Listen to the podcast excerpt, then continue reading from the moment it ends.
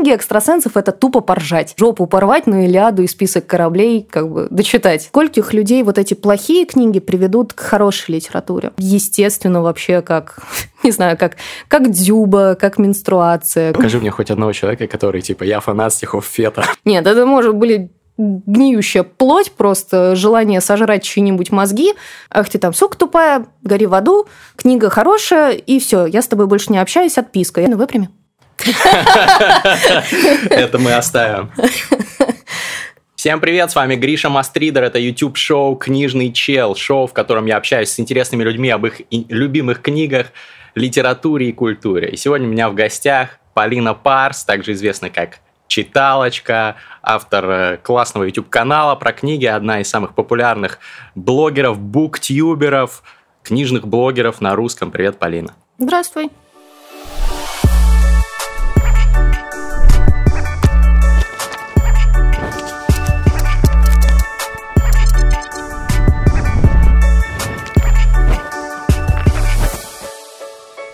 Все почти так, как ты сказал. А что неправильно? Ну, я не считаю себя популярным блогером, если честно, может быть, в плане книжном, ну так, более-менее, но в целом где я и где популярность, ты что? Ну, одна из самых популярных буктюберов. Э, вот это, кстати, интересное такое сообщество. Угу. Я думаю, что не все, даже мои подписчики, кто смотрит «Книжный чел», регулярно в курсе про такой микрокосм, который существует в русском ютубе, это в да. буктюбе. Мы про него обязательно поговорим, но для начала мне интересно, сколько ты вообще книг читаешь, потому что ты выпускаешь много видео, постоянно читаешь какие-то новые книги, и я, честно говоря, э, впечатлен объемами. Ага. Сколько книг в месяц ты в среднем прочитываешь? Есть подвох. Я не считаю книги, я их читаю. Поэтому я совершенно не знаю, сколько книг в месяц, в неделю я читаю. Ну, потому что количество это не важно. Это, возможно, знаешь, уходит своими корнями в глубокое детство в 90-х, угу. когда говорили, что не нужно перечит... пересчитывать фишки, которые у тебя есть, иначе их станет меньше. То есть появился такой самодельный фольклор, ну, соответственно, фольклор, естественно, самодельный в школе. Фишки с покемонами, да? Да, всякие, да, типа? вот эти покемоны, угу. могучие рейнджеры, в общем, Mortal Kombat, все, что было. И как-то я просто не считаю. Я даже, я не знаю, сколько книг у меня в библиотеке, если объединить мою библиотеку, которая хранится дома у мамы, и непосредственно за моей спиной, когда я там ролики снимаю, я просто не знаю. Мне даже не интересно. Важно ну, качество знаний, а не их количество. Я согласен, что количество, ну, количество иногда переходит в качество, да, но mm-hmm. э, это уже мы какую-то философию ушли, но в целом вот за последнюю неделю, например, сколько ты прочитала, что ты читала?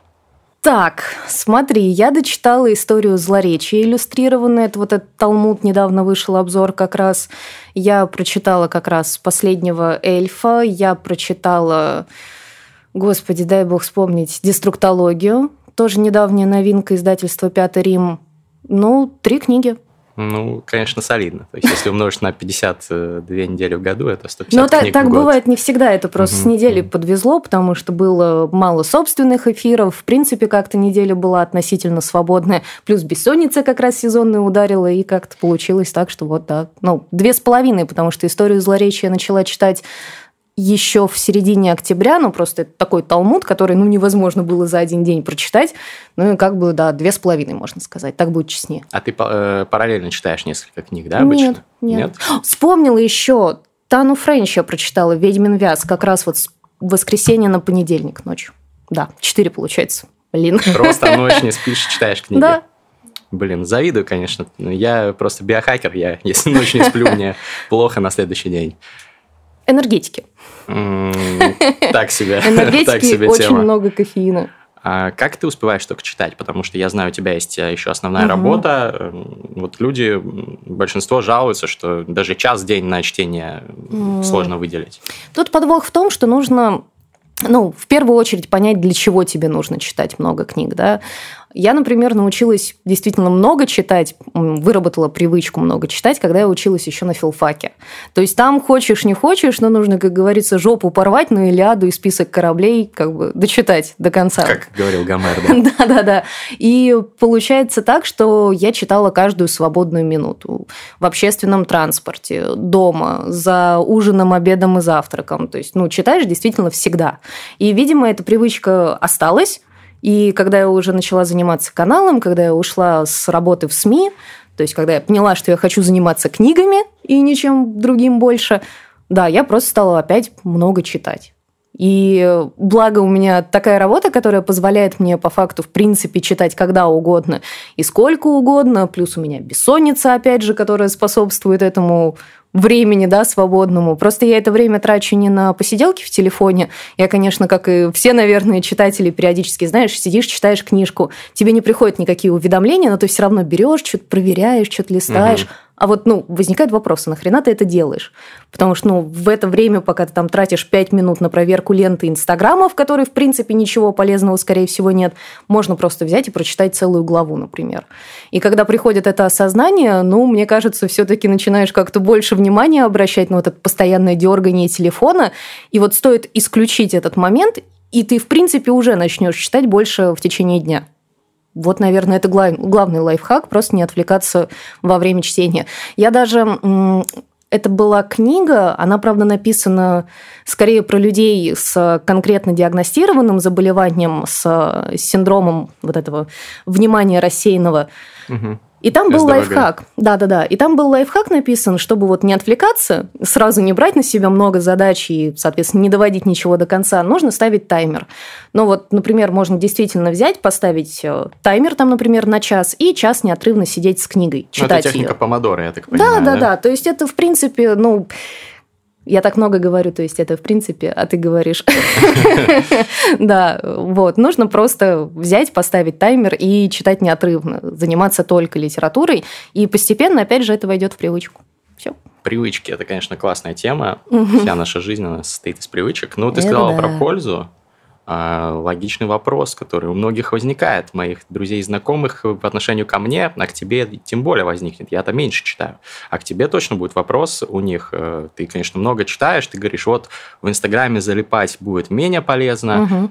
А почему ты так решила? Потому что, ну, в Инстаграме ты получаешь какой-то социальный капитал, общаешься с людьми, может быть, узнаешь тоже какие-то интересные факты. Чем так художественная литература, ну, или нон-фикшн, да, ты угу. читаешь то и то, чем угу. так литература полезна и почему она априори полезнее, чем что-то другое? А, опять же, не априори. Полезнее для меня. Ну, например, для меня полезнее взять, прочитать какой-нибудь художественный роман или тот же нонфикшн, чем залипать в Инстаграме. Я не говорю, что залипать в Инстаграме – это плохо. Ну, как бы я, в принципе, не люблю вот этих вот крайностей хорошо, плохо, там, белое, черное, хотя тут тоже вопрос такой философский про белое, черное. Для меня лично это не полезно. Я, например, в Инстаграме ну, не нахожу для себя ничего полезного, кроме насмотренности. Что касается социального капитала, опять же, если человек экстраверт, если ему необходимо это человеческое общение, у меня есть такой знакомый, который в Инстаграме, мне кажется, всех друзей своих нашел, и при том, знаешь, это не приятели, это именно друзья. Угу. Вот прям такие кореша, братаны по собратья свои. А мне это не нужно просто. Но я, я не самый социальный человек. Мы с тобой договаривались об этой встрече, черт знает сколько, и вот наконец-то это свершилось, и я сижу здесь. Но так в целом я очень не люблю незнакомых людей. Мне, в принципе, не интересно рассматривать э, картинки неизвестных мне людей, да, незнакомых. У меня, в принципе, опять, в принципе, у меня в подписках моих в Инстаграме в основном те люди, которых я знаю. За исключением Николь Китман и Кейт Бекинслейт. Ну, как бы... Ну, вот. это пока. А, и Энтони Хопкинс. Но я не теряю надежду, да, что коронавирус его не сломит. А так, э, мне важны те люди, которые, ну, вот здесь и сейчас. Э, я не подписана, наверное, ни на одного блогера-миллионника.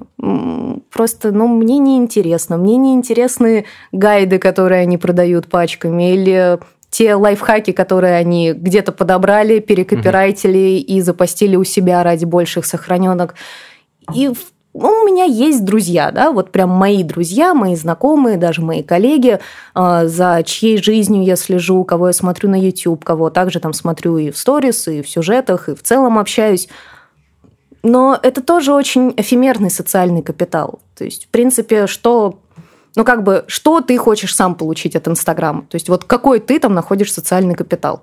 Ну, я хочу миллион подписчиков. У меня там как бы понятная цель. То есть ты занимаешься взаимными подписками или что? Нет, нет, нет. Я занимаюсь, я там контент делаю. Ну, так же, как Вот, ты. но д- делать контент это одно. Делать контент это творческая составляющая. Ну, и слежу за друзьями. На самом деле это важно. Сейчас Да. такая эпоха, что ты со многими своими друзьями не видишься регулярно. Так же, Да. как и ты говоришь, да? Мгм. Все там социофобы сидят по домам, книжки читают или сидят в соцсетях. Замечательно, И ты моя таким, утопия. таким образом ты не теряешься с человеком. Ты несколько месяцев не виделся с ним, но ты смотрел его сторис, комментировал там он Ну твои. да, ты знаешь, что Вы как происходит в бы его жизни. в теме погружены, да. Это да, это безусловно. Но какой плюс от того, что ты прокомментируешь что-то блогеру-миллионнику в сотый раз? Это Он- я не делаю. Ну вот. И творческая составляющая Инстаграма, да и того же Ютуба даже, это невероятно, это правда прекрасно. Я восхищаюсь э, нашей эпохой, потому что можно сделать какую-то невероятную ерунду, ну, незначительную, да, сделать красивую фоточку, и она разойдется по всем пабликам, тебя будут узнавать. э,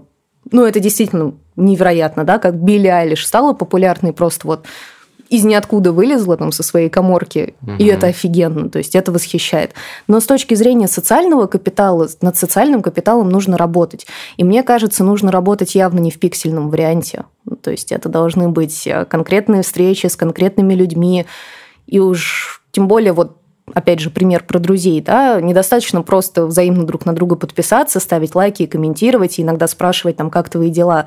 Но мне кажется, это опять же элемент социальных обязательств, да, дружбы как социального обязательства, какие-то, а, опять же, взаимопомощи, взаимные действия, которые ну, мягко скажем, чуть, чуть выше, да, чем просто дабл-тапнуть по экрану. Это, это другая материя, это тоже нечто иное.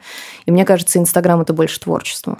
Тут соглашусь, э, конечно, надо, э, надо чаще встречаться. Вот, эм, такой вопрос. Э, Ты сказал, что вот для тебя полезнее. А вот какую конкретно пользу ты от литературы получаешь? Так, я сам утверждаюсь о... Но это, это если шутить. А на самом деле это интересный вопрос. Мне даже, наверное, будет трудно ответить, но мне кажется, что конкретно моя польза в прочтении да, книг – это какие-то мои внутренние уже идут обязательства. Мне кажется, я с самого вообще детства, одна из моих э, первых депрессий в моей жизни случилась, потому что я осознала, сколько в мире книг и сколько я не успею прочитать. Да, знаю это ощущение. Да, и это, это паршивое ощущение. Вот всякий раз, как я об этом думаю, я начинаю сразу вот хотеть, я, я хочу выйти отсюда, к черту это интервью, мне нужно читать пойти, потому что я не успеваю. И сколько новинок выходит каждый год. Это вот раз, да, мое внутреннее обязательство перед собой. Притом я даю, кстати, себе отчет, что я, конечно же, не прочитаю все книги в мире, но хоть, хоть, хоть там одну миллионную надо, наверное, uh-huh. успеть. И Второй момент, знаешь, я, наверное, скажу, что это сегодня уже это работа.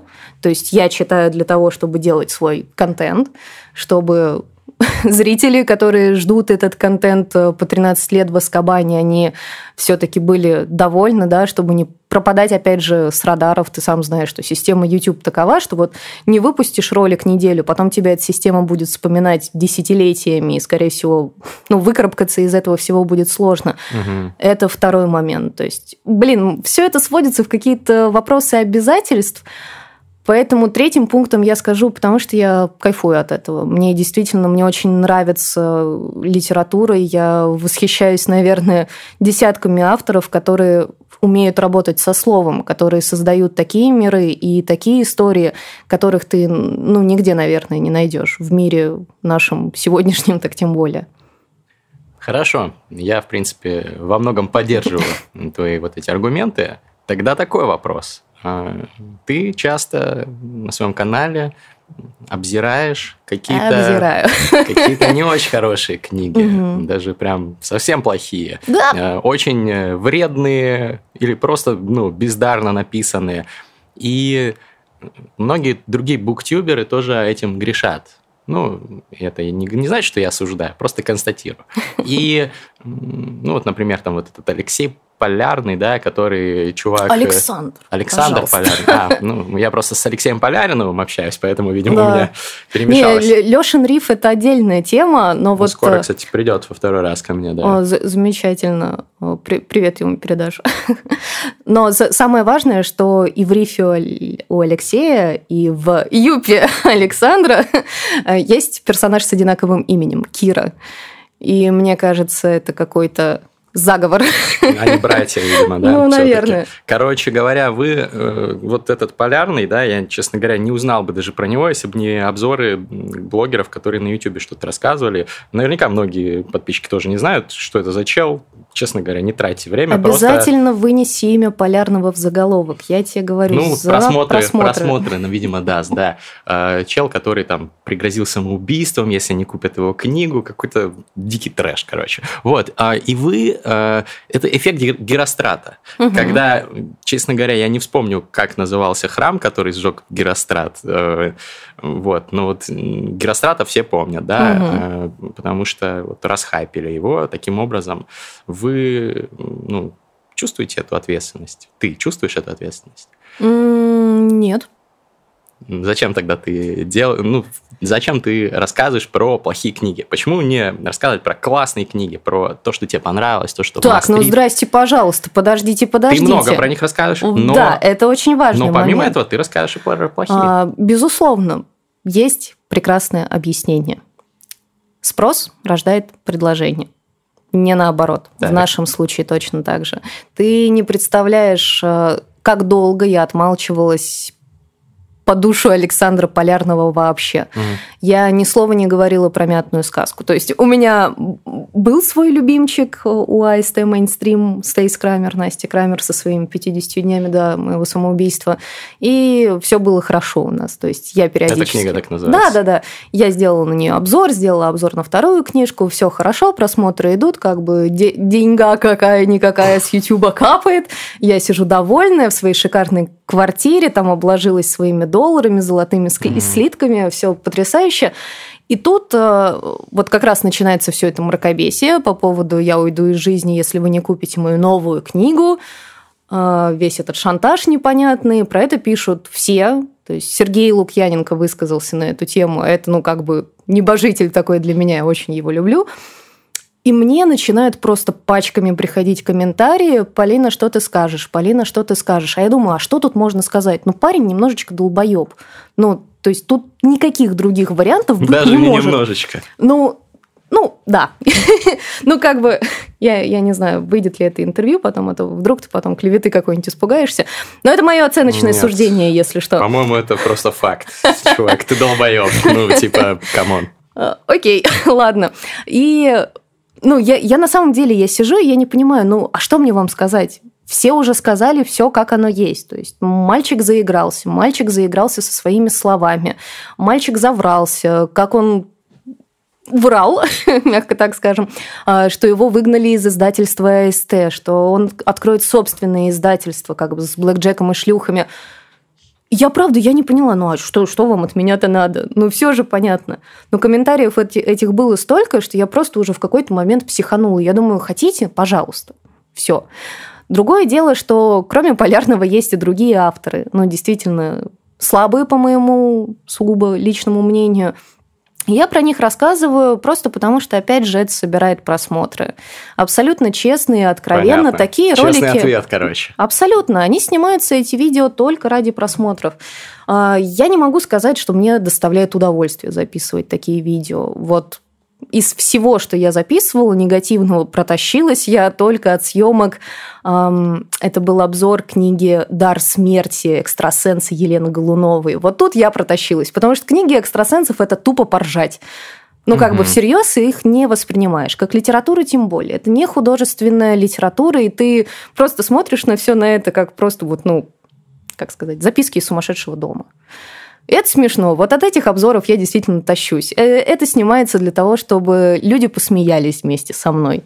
Ну, мы... прикольно, да. да как мы... у Дениса Чужого есть рубрика, да, тоже, да, да. где он берет какую-то дико тупую Он, книгу. кстати, тоже сделал про полярного. Притом, опять же, когда уже высказались все. Я думаю, что Денис тоже просто задолбали запросами угу. и э, рассказами об этом. Тут как раз э, закрутилась вся эта история, что как раз Леша Поляринов это, наверное, Алексей Полярный, это псевдоним, и там конспирологическая теория зародилась в Твиттере, и Денис тоже высказался на эту тему. И вот про других авторов, опять же, подростков зачастую, которые пишут эти свои книжки, как мальчик полюбил девочку, но они не могут быть вместе, и вот этот вот сюжет, который уже просто молью изъеден, и от него уже осталось там две-три нитки, и ничего-то больше из этих двух-трех ниток сделать нельзя, но они пытаются.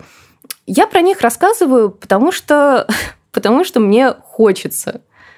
Я считаю, что вообще желание о чем-либо говорить – это главный аргумент вообще в любом э, вопросе, в любом э, обсуждении. Это очень важно, когда ты что-то прочитал, и вот это же не важно, что ты конкретно прочитал. Важно то, как ты это потом обсуждаешь.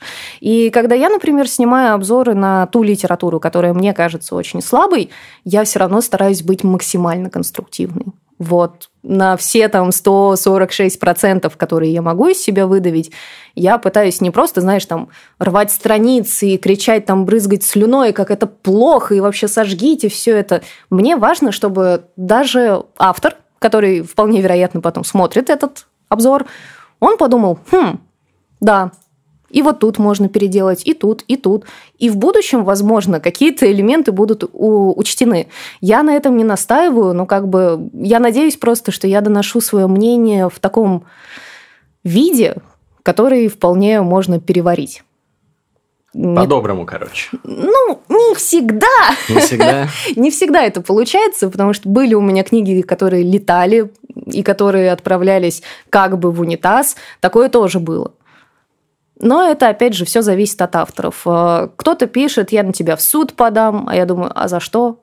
И сижу потом, жду море погоды, потом, правда, забываю об этом, но все равно. А, а некоторые авторы, и это не лукавство, мне действительно пишут вот эти вот девочки, которые там в АСТ, в Эксмо издаются, говорят, спасибо, я думаю, ну, пожалуйста, пожалуйста, ради вашего спасибо все и сделано. Мало того, что про книжку может кто-то узнать, в конце концов, Хотя, как правило, про книжки знают, про меня нет. Это другая история. И действительно, это можно все намотать на ус и использовать просто в будущем. Я, по крайней мере, надеюсь на это. А так не знаю, как будет. Окей, будем надеяться. Как видите, Полина Парс предпочитает инвестировать свое время в чтение книг. Я полностью ее поддерживаю и считаю, что инвестировать нужно в свое просвещение и образование. Вместо покупки вещей, которые сломаются или станут ненужными, лучше купить книги или онлайн-курсы. Если вы научитесь востребованной профессии, она будет годами приносить вам высокий доход, так что выхлоп от такой инвестиции мощнейший. Сейчас самое время сделать такую инвестицию, потому что мой спонсор Skill Factory запустил акцию «Черная образовательная пятница». Для моих подписчиков скидка по акции суммируется со скидкой по промокоду «Книжный чел».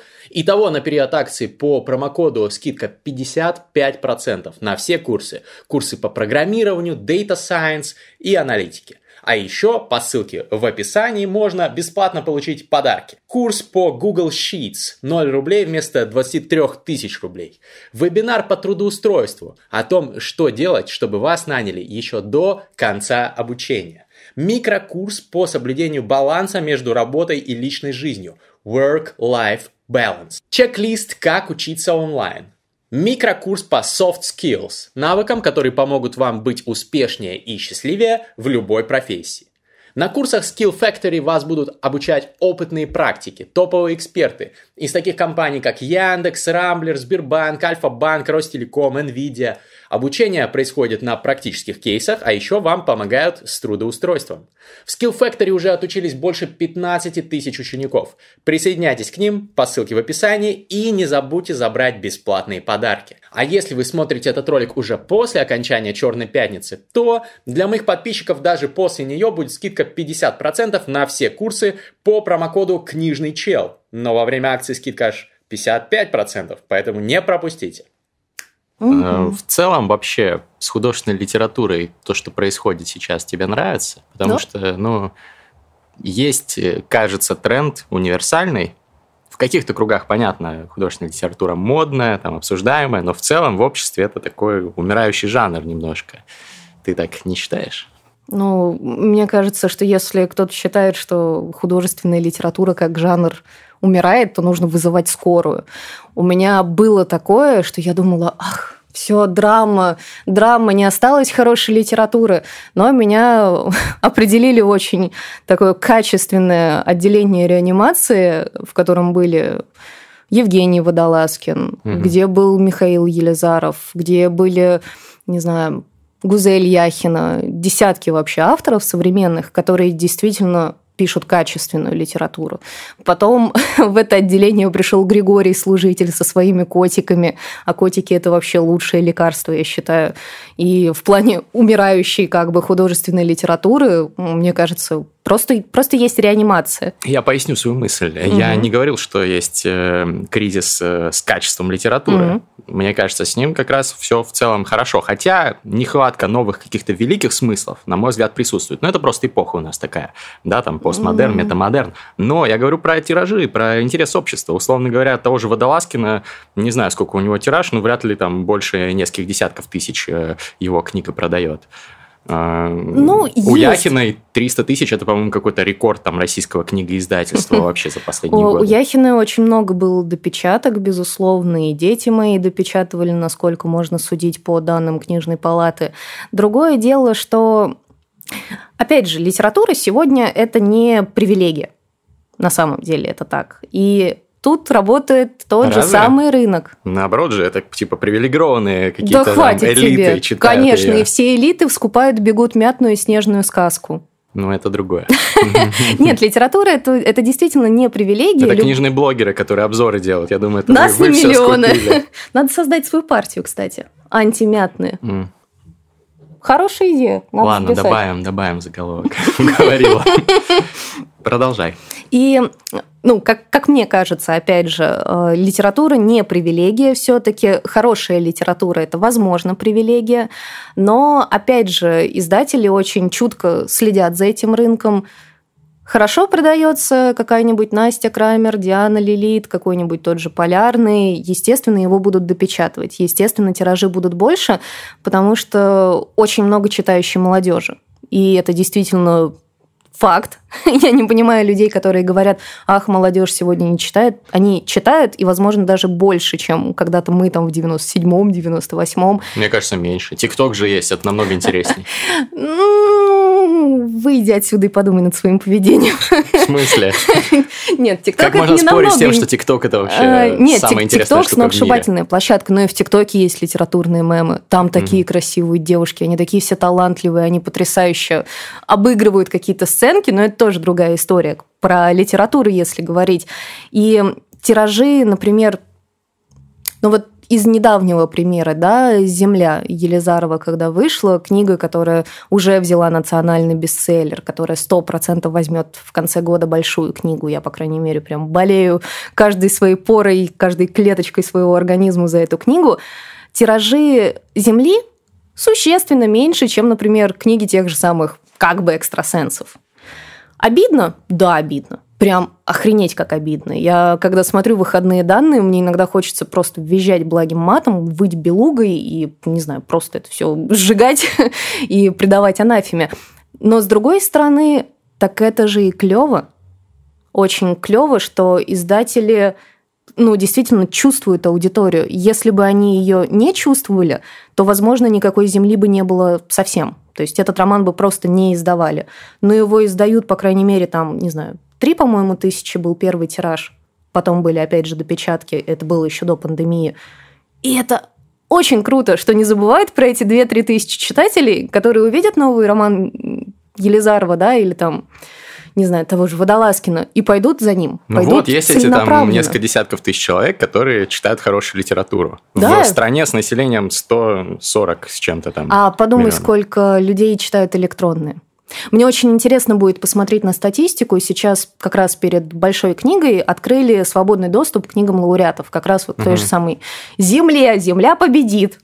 Я очень хочу этого. Елизаров а, не дает интервью, я много пытался да, с ним связаться. Я... Конечно, он интересный чел. Очень, очень. Притом, вот, кстати, опять же, по поводу авторов, которые отвечают, я когда сделала обзор «Земли», э, мне Михаил написал сам напрямую и сказал, как здорово, что вы услышали мою книгу. И вот это, это был самый грандиозный комплимент, который я угу. получала. У меня в этот момент ручки затряслись, коленки затряслись. Я думаю, я поняла, я все поняла. Но для меня это было прям лучше десятков лайков, которые можно получить за обзор хорошей книги. Про тиражи вернемся. И сколько людей прочитает эту книгу в свободном доступе? Ну, даже если 100 тысяч всего прочитают, все равно мало. Так это круто. Было бы печально, если бы ее не прочитал никто. Ну, ты смотришь, что стакан наполовину полон, но все-таки Нет, он... слушай, я грандиозный пессимист. Ну, угу. я очень печалюсь, вся моя... Это вельшмерц, как говорят, она во мне кипит и бурлит, и никуда от меня не денется. Я там тоскую за судьбу моей родины, но я все равно считаю, что пускай, не знаю, вот смотри, я снимаю обзоры на плохие книги и на хорошие. Я и снимаю... обзоры на плохие набирают больше, чем на, на хорошие. Да, это печалит. А потом, и тут, наверное, стоит сказать спасибо моему мужу, который, когда я сижу там, такая, знаешь, включила холодный душ, вот так вот сижу себя обняв и тоскую, что как, как же так, опять вот одни и те же грабли. А он мне в такие моменты говорит, ну ты подумай, 20 тысяч человек – все равно посмотрели обзор на хорошую книгу. Угу. Им это интересно. Из этих 20 тысяч человек, может быть, там человек 500 пойдут ее, закажут, купят, не знаю, скачают, но они с ней ознакомятся. И я так и думаю, 500 человек?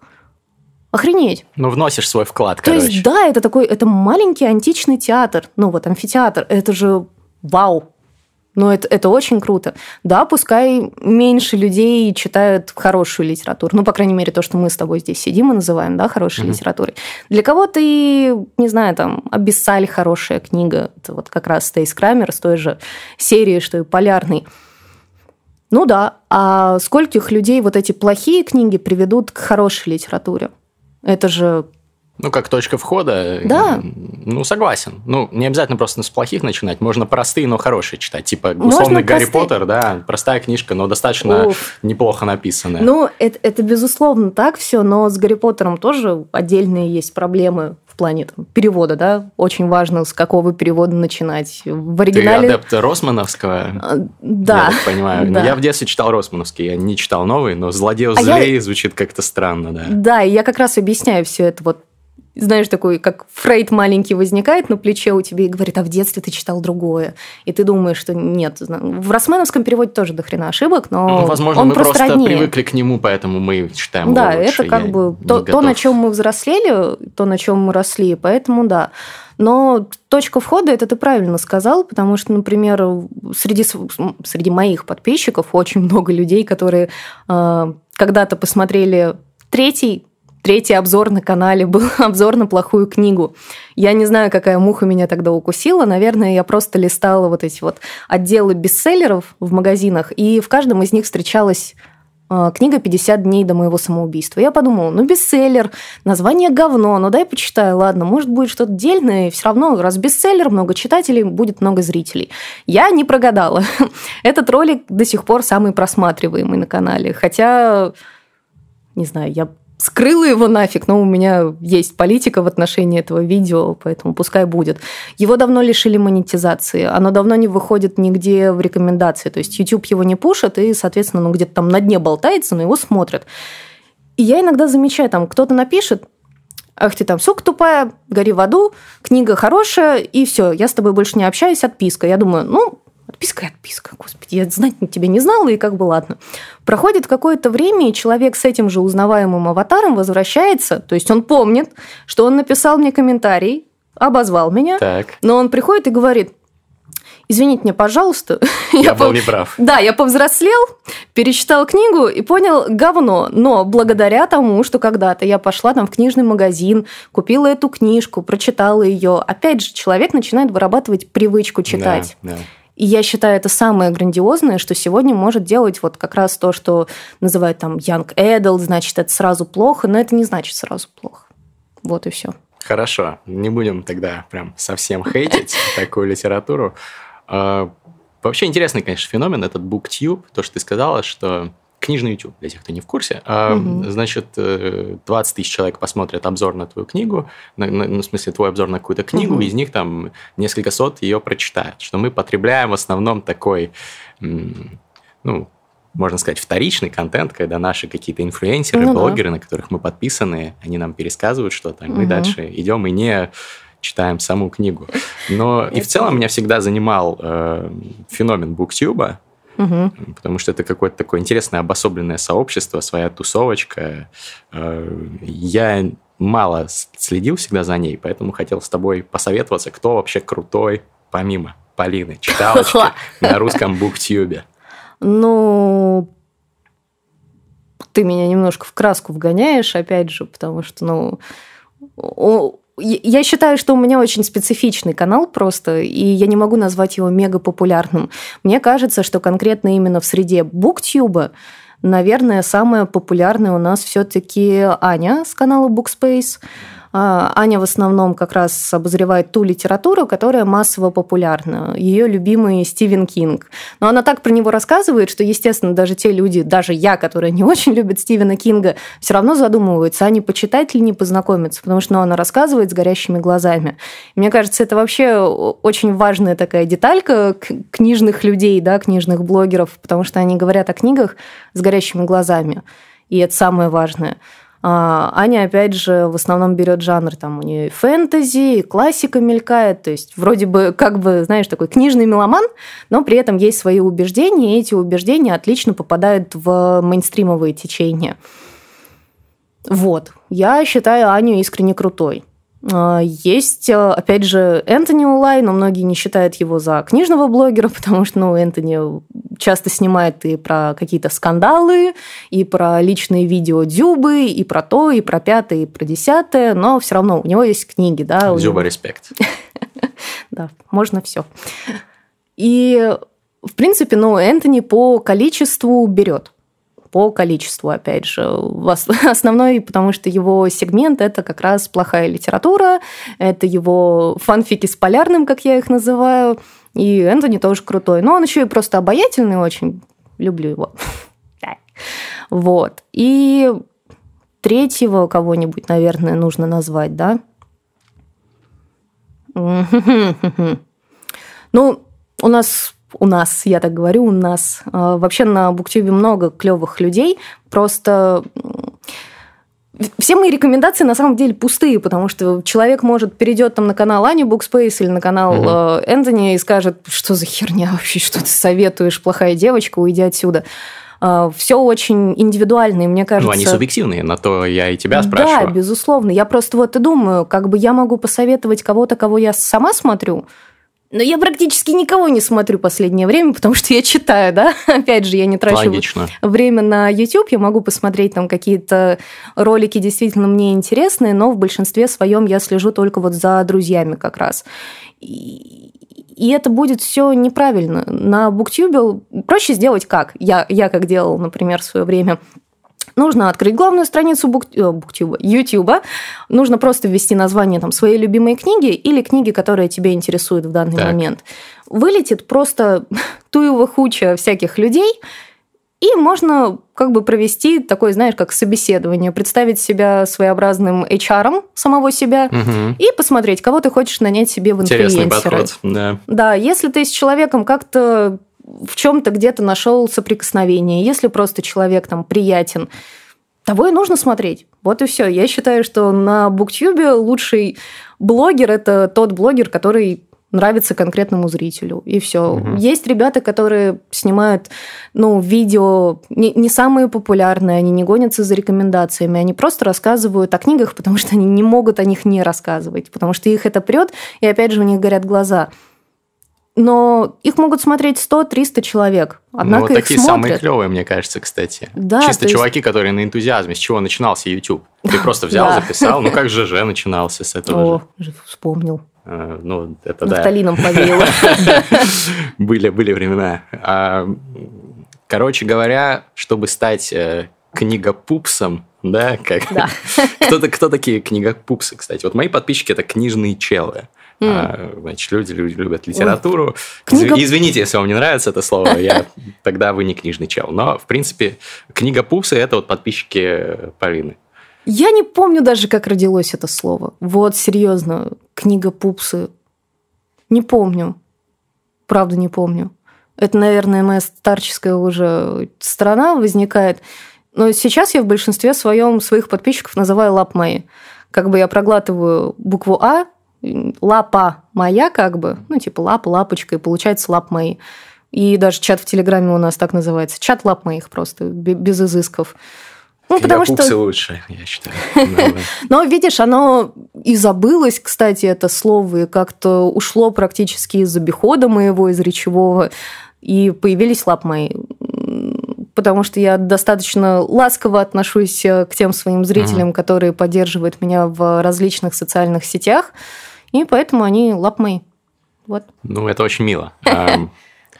Мило, конечно, но сейчас хочу немножко с тобой поспорить. Давай. Я вот э, готовился, смотрел твои ролики разные, и меня зацепил твой обзор на Пелевина. У меня тоже есть О, э, понятно. обзор на свежего Пелевина. Посмотрите, ссылка в описании будет. Свежий. Я там его хвалю. Э, ссылку на обзор э, Полины тоже дадим. Э, Полина назвала «Непобедимое солнце» Душнота. самой душной книгой да. 2020 года. И я подумал сначала, что это кликбейт, но ты на самом деле так его назвала. Коротко, для тех, кто не смотрел, свою позицию раскрой, чтобы мы могли ее обсудить. Это очень плохая книга. Это если очень коротко.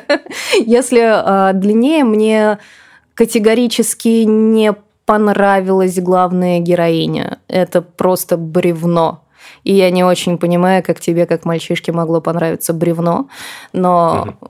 ты, наверное, тоже пояснишь, как тебе сейчас, это удалось. Сейчас, да, Она совершенно не раскрывается. Все настолько предсказуемо, как еще никогда не было. Даже э, iFAQ, iFAQ 10, кажется, угу. да, он назывался. А, даже там не настолько все предсказуемо. И в свое время мне очень нравился Пелевин как раз за то, как он играет с читателем, как у него получалось вот эти вот смыслы, знаешь, так он как бы подкладывает тебе, ты хочешь съесть э, тост с авокадо, который он тебе дает, а там на самом деле тост полный васаби, например, да, цвет вроде такой же, на вкус другое. И mm. вот этого нет больше. Я не знаю, мне в конце концов начинает притить это безумное помешательство на Пелевине, который каждый год строгает книгу, и серьезно мне показалось, что, блин, объясните мужику, что можно завести Facebook, и даже в Фейсбуке можно завести липовый Фейсбук и сидеть там писать свои наблюдения. Я думаю, у него есть какой-нибудь липовый Фейсбук. Наверное, Он наверное. точно в контексте. Я, я надеюсь, это не случае. тот человек в очках, который мне дикпики слал. Но это ладно. Это было бы лестно, знаешь. Ну да, но мы же не узнаем. Посмотрим. Я надеюсь на Burning Man с ним как-нибудь там затусить. А, ну, может быть. Гла- главное, чтобы открыли границы. тусовки какой-нибудь. И вот, и мне показалось, что ну, во-первых, многие поклонники Пелевина говорят, что Пелевин уже не торт, и это давным-давно с ним приключилось. Есть конспирологические теории, что Пелевин как проект вообще давно ликвидирован, и просто сменился гострайтер, который писал под именем Пелевина. Mm-hmm. Такие теории конспирологические тоже есть. Я в них не особенно верю, ну, я просто верю своему мнению, да, если я читаю книгу и засыпаю через каждые 15 страниц, ну, наверное, эта книга просто не моя. И, честно тебе скажу, спорить по поводу этого тоже бессмысленно. Я человек, не, ну, подожди, который... Ты сказала, что это самая душная книга. Не моя и самая душная – это все таки разные вещи, по-моему. Тогда, ну, в заголовок вынесено все равно то, что является кликбейтом. Но также в ролике я говорю, что это совершенно не моя литература. Я, в принципе, не считаю Пелевина своим автором, хотя, ну, как бы сказать, бездарность популярной не станет. Можно стать популярным как маркетолог и использовать различные методы, типа я выпилюсь тут нафиг, угу. если вы не купите мою книгу. А можно все равно писать нечто, что цепляет ну, так скажем, интеллигенцию, да, и как, как мы видим по бесконечно ежегодным э, отзывам именитых критиков, которые именно считаются литературными критиками, ну да, значит, значит, в ней что-то есть. Я думаю, я успокою очень сильно сейчас комментарии, если скажу, что, ну да, возможно, я чего-то в книге не поняла. Ну, come on, что-то можно было не понять. Но она пустая.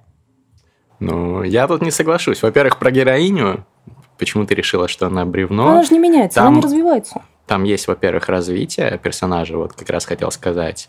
И как-то вот изначально я думал, что это какая-то картонная, да, угу. какое-то пугало, чучело. Э, Но она же красивая там. Я имею в виду э, феминистического а, радикального это? характера я думаю, ну, Пелевин, старый добрый Пелевин опять за свое, опять стебет феминисток. Я, конечно, мне это не нравится, я за феминизм, вот, но как бы, ну, ладно, чувак там бумер, угу. окей, пусть издевается дальше, вот. А потом я понял, что эта книга даже скорее феминистическая по своему посылу. И ну, сильная женская героиня. Я не сказал бы, что Пелевин это тот автор, который э, сильной стороной которого являются круто прописанные персонажи, потому что скорее угу. персонажи у него являются инструментарием для донесения угу. каких-то идей. Но вот здесь мне прям персонаж понравился. Вот в отличие от многих других предыдущих его книг, которые я все равно, я из тех людей, которые каждый год читают нового угу. Пелевина, кайфуют, ну, ну, там в разной степени угу. градации, но уже не так, как вот Generation P или э, там Чапаев пустота. Да даже далее. Empire V была. Ну да, согласен. И, и, да даже, ну, в принципе, из, из, из новых вот мне Снаф нравится, да тот же iFact мне нравится. А, вот. Но, на мой взгляд, «Непобедимое солнце» — это круто, это крутая такая игра с читателем, это крутой метамодерн. Ну, у меня подробно в моем ролике можете услышать мое мнение. Вот, не буду там прям все пересказывать. Но мне кажется, что просто это не твоя книга, вот и все. Okay. Ты, ты не кайфанула от нее, потому что там что-то не зацепило. Бывает же, да, что даже великие какие-то авторы тебя не, да, не заходят. Бывает. У тебя Возможно, вот с кем, кстати, так? Сейчас я про Пелевина завершу свою мысль. Возможно, действительно так, потому что у, у Пелевина есть книги, которые действительно очень крутые, которыми я восхищаюсь. Мне тоже понравился Айфак. Угу. Очень сильно понравился. Я прочитала ее за одну ночь, потому что ну, настолько меня захватила вся эта история. Плюс там как бы, как бы Достоевский в виде Порфирия Петровича да. есть. Это, это клево. Но вот с непобедимым солнцем не удалось. Возможно, возможно, кстати, это связано было с тем, что мне настолько вот тут вот уже была вся эта повестка, все эти Black Lives Matters, вся не буду спойлерить, но ты понял, концовка. Да, я да. вообще сижу и думаю, ну, как бы, нет, ты в тренде, это хорошо, но я лучше пойду, потому что мне эти тренды уже очень сильно надоели.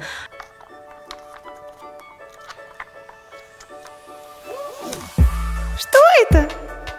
Это Patreon, сервис, с помощью которого подписчики могут поддерживать своих любимых креаторов, например, блогеров, музыкантов и так далее. Задонатив определенную сумму денег раз в месяц, вы получаете классные бонусы.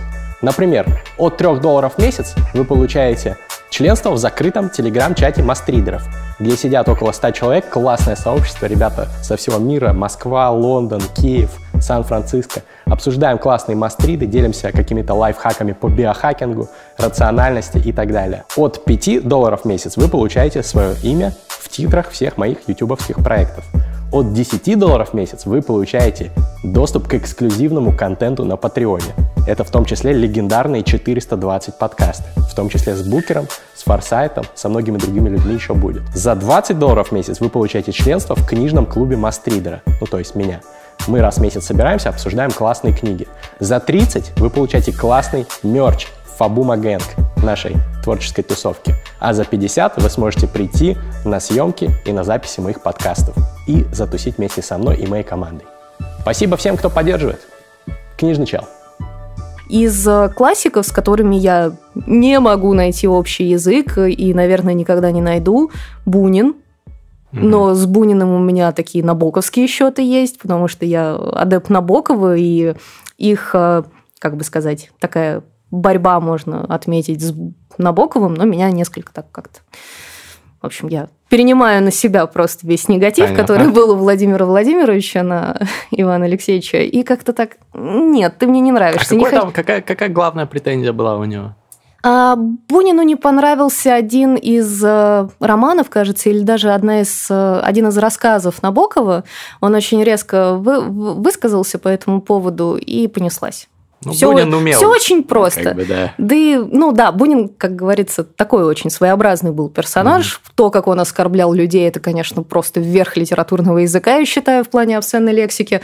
Он молодец. Но при этом с его рассказами, хотя они бесподобны, но с точки зрения, знаешь, литературы как таковой, да, вложенные идеи, э, самой структуры угу. текста, языка, как он его использует, Он очень крутой, но не мой. Ну, не, не в плане не мой, он не может говорить, он не мой. Такая же история у меня была с э, Шолоховым. Хотя «Тихий дон» в свое время я прочитала за неделю, наверное. Это на летних каникулах было, когда нам задали это все, типа как на летнее чтение. Прочитала, но тоже не мое. Угу. Хотя и быстро прочитала, и опять же, не буду здесь а, отрицать всей величины да, Михаила Шолохова как э, литератора, но тоже не мое. И таких, к сожалению, очень много. Я терпеть не могу стихи Фета. Вот прям... Покажи мне хоть одного человека, который, типа, я фанат стихов Фета. Мне кажется, таких сейчас ну, нет. Ну, помнишь, У него есть, конечно, была... хорошие, великие а, стихи даже. И там но... была строчка «Фет не прикольный поэт, Фету никто, никто не дает». Не дает да. да. Я думаю, это вот как-то тоже отложилось в моей памяти, что Фет не прикольный поэт вообще ни разу. Угу. Ну и таких много. Ну вот про Бунина ты упомянула. Ты, возможно, в курсе, у нас есть рубрика «Лайк Бунин», традиционная. Бунин умел э, приложить словом э, современников своих. Э, у него была короткая, обычно хлесткая характеристика по каждому из его хороших там знакомых, друзей или коллег по цеху. И в рубрике «Лайк Бунин» я прошу гостей передачи дать такую же характеристику разным писателям. Давай попробуем поиграть? Ну, давай. Ну, начнем давай с э, Пушкина. Гуляка и повеса, конечно, да. Мне, мне очень сложно говорить коротко. Я из-за этого очень долго отрицала Твиттер. И у меня обычно словесный понос происходит, и поэтому я не, не уверена, что у меня получится коротко и хлестко. Для этого нужно лично знать человека, чтобы его оскорбить. Ну ладно, э, как, как, как получится. Давай угу. э, Лермонтов.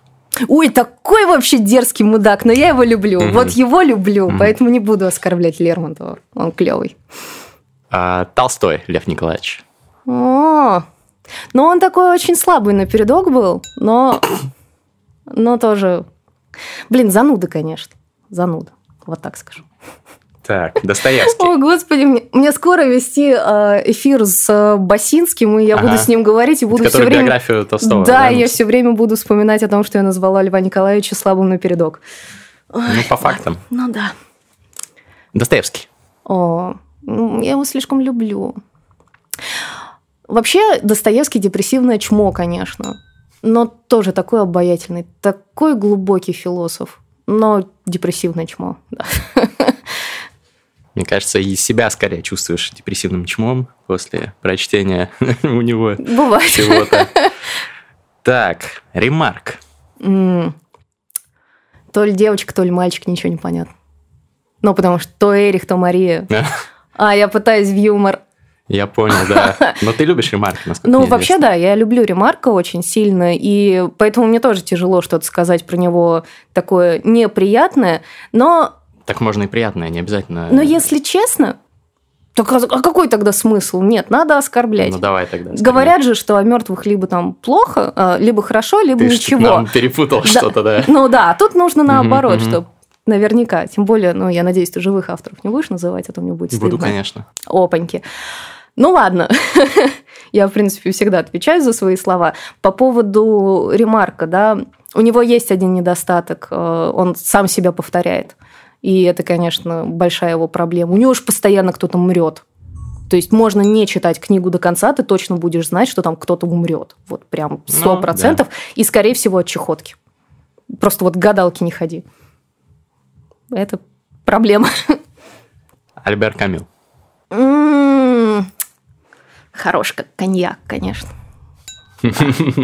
Да. А в честь него назвали коньяк? Нет, вообще никакого отношения не имеет, но всякий раз, если... Уже пишется даже, по-моему, Да, пишется точно так же, когда видишь, все равно, ну и при том это французский коньяк, и Альбер тоже как бы француз, поэтому видишь, когда у тебя сразу так литературный взгляд работает, но алкоголь это плохо, вот.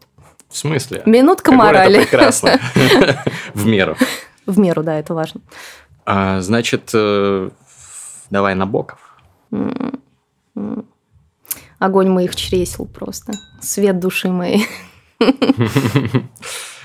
Бродский. Это а, мой самый любимый еврей. Хорошо. Мой самый любимый еврей Александр Форсайт, если что. Но Бродский тоже хорош. Стивен Кинг. Дарья Донцова, только в брюках. Жестко, жестко ты.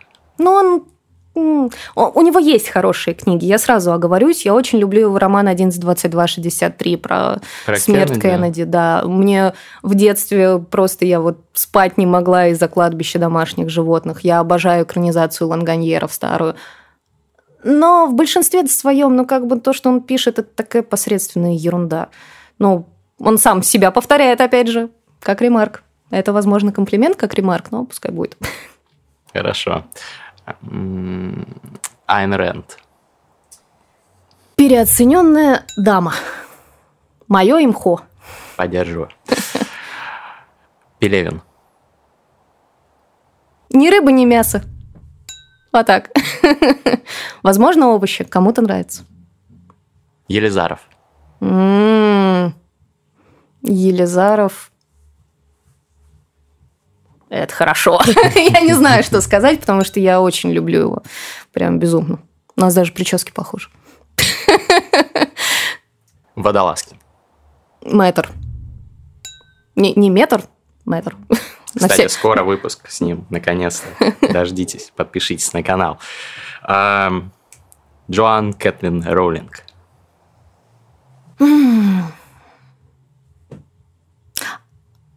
Я скажу не конкретно про роулинг, я в целом скажу одну фразу, и на этом моя мысль будет закончена. Бучок-путик. Все, тут вот больше ничего не скажешь. Можешь расшифровать? Она очень крутая. Ну, я, я безумно благодарна ей за ту сказку, да, за все, что возникает у тебя мурашечного, когда ты думаешь про Хогвартс или когда слышишь эту мелодию. Ну, у большинства, по крайней мере, так. Но при этом то, что она творит сейчас, это же это невозможно все типа эти фантастические твари, вся что? трансфобия, а. то, что она в своем твиттере несет.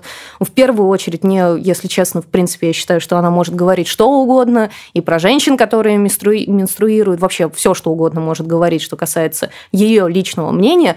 Ну, сука, что ты делаешь с фантастическими тварями? Ну, это же такой трэш. Ну, как бы настолько взять все и испоганить, придумать какого-то брата Дамблдора, придумать всю эту ерундистику. Подожди, он же был брат Дамблдора. Аберфорд, он же был в седьмой части. Нового брата. Там еще новый, я просто, честно говоря... И не смотри. Нет, не в курсе. Там, там теперь как бы есть новый брат, и вместо э, той девушки, да, которая была обскурией по ага, ага. книге Ариадна. А, Ариадна. То есть там получается, что обскурия – это якобы утерянный брат Дамблдоров, который как раз вот э, играл этот актер, забыла.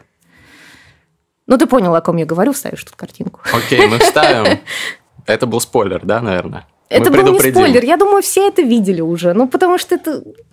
Все, настроение испортилось. У меня такое хорошее настроение было. Давай еще кого-нибудь оскорбим.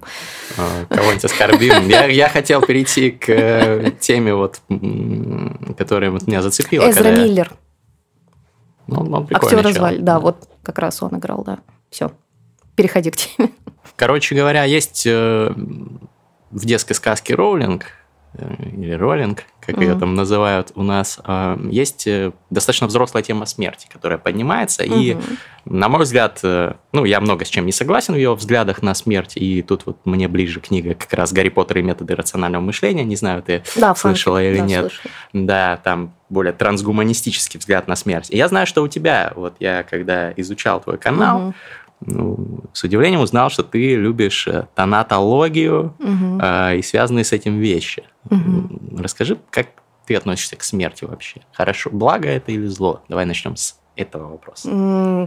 Опять же, это крайности. Ты предлагаешь выбирать между черным и белым. Да? Если бы мы играли сейчас в шахматы, например, с тобой, я бы сказала, что смерть это не черный и не белый, это шахматная доска и мы все по этой шахматной доске ходим. Это просто есть. Это также естественно вообще, как, не знаю, как, как дзюба, как менструация, как что угодно. Это просто естественно, это просто есть.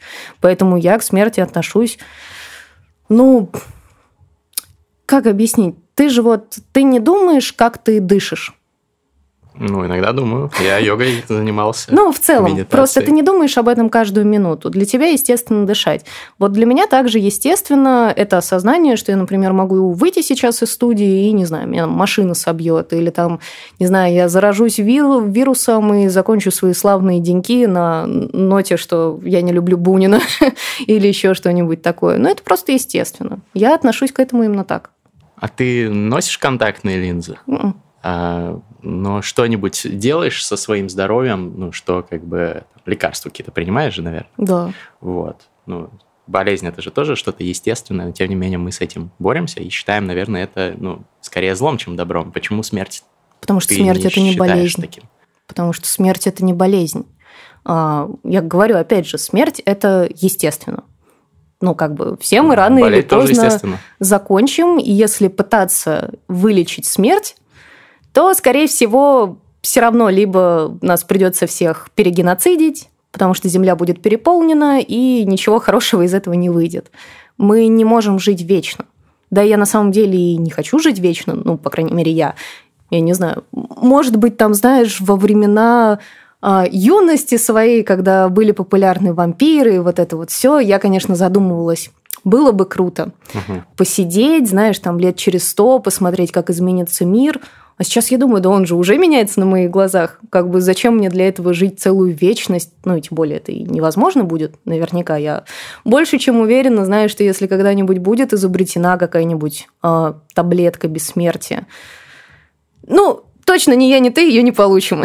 Ее, скорее всего, получит кто-нибудь там, одно, одноименный моему любимому Набокову, и тогда вот все, наверное, возопят от того, что они могут жить вечно, потому что люди не должны жить вечно, и так не должно быть. Смерть – это очень естественно.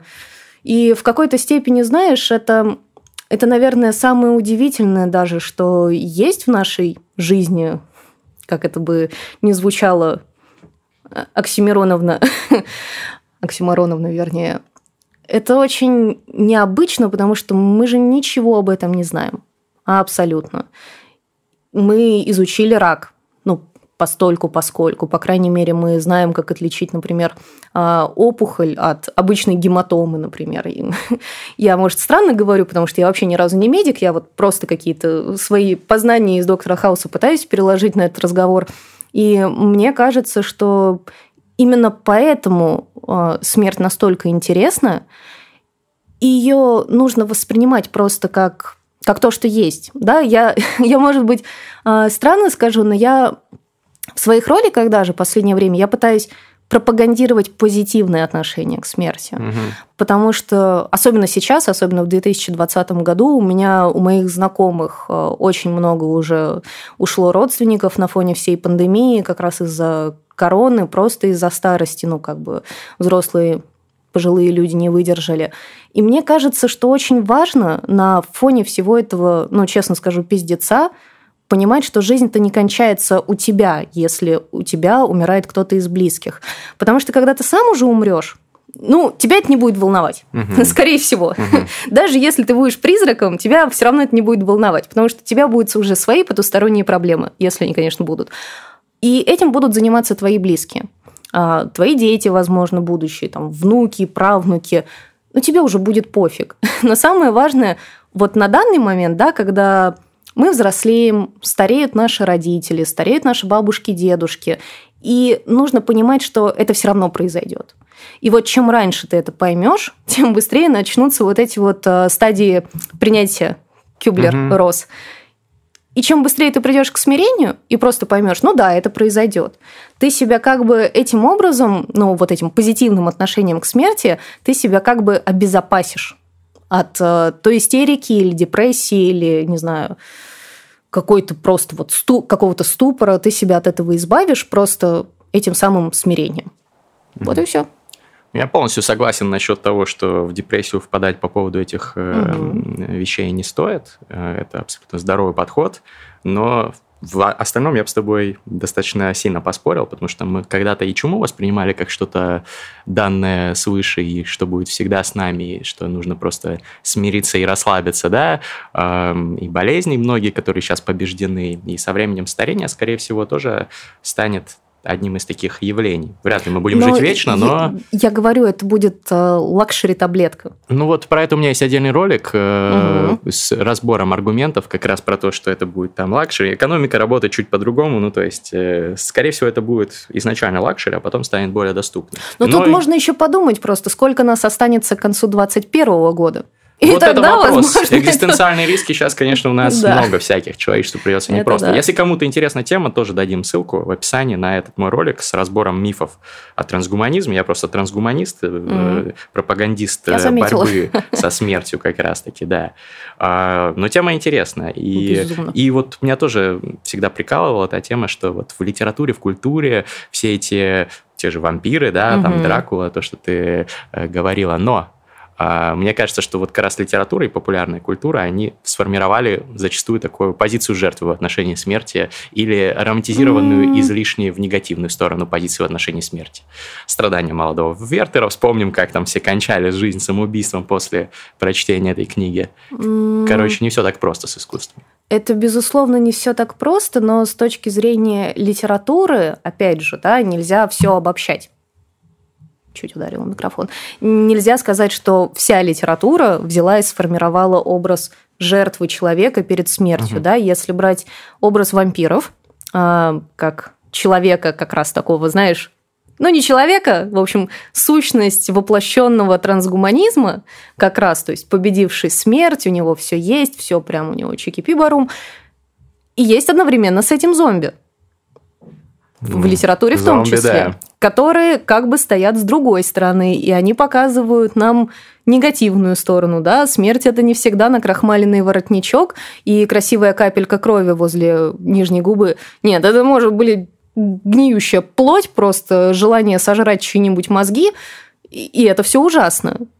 Такое в литературе тоже есть, но Параллельно с этим есть, например, тот же самый Достоевский, который стоит, ну, можно сказать, у истоков русской религиозной философии, да, который, опять же, эту смерть очень так интересно препарирует. Да, а есть кто-то же сделал, по-моему, мэшап между книгой Достоевского и зомби. Там было, по-моему, гордость и предубеждение и зомби, и, по-моему, преступление и наказание и зомби. Короче, О, взяли там, надергали на- зомби. Надо поискать, Это я не видела угарная такого, тема, да, да. Надо поискать.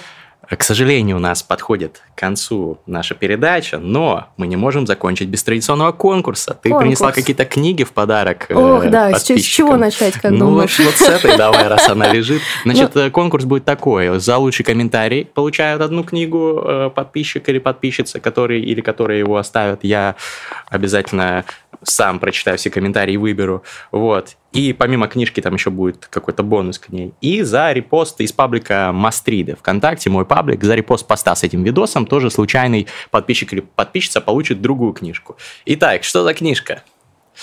Зачем? Зачем ты? Я думал, ты принесешь что-то хорошее. Почему? Так я подумала, что разыгрывать хорошие книги, ну, бессмысленно.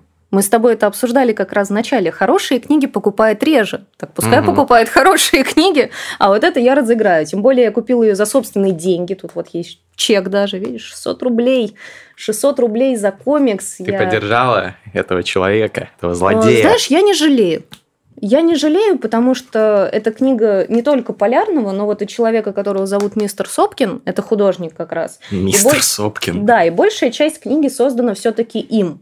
Да, в книге есть грандиозные ляпы и косяки, но я считаю, что он художник, которого стоит поддержать, тем более я за современную иллюстрацию, поэтому пускай будет.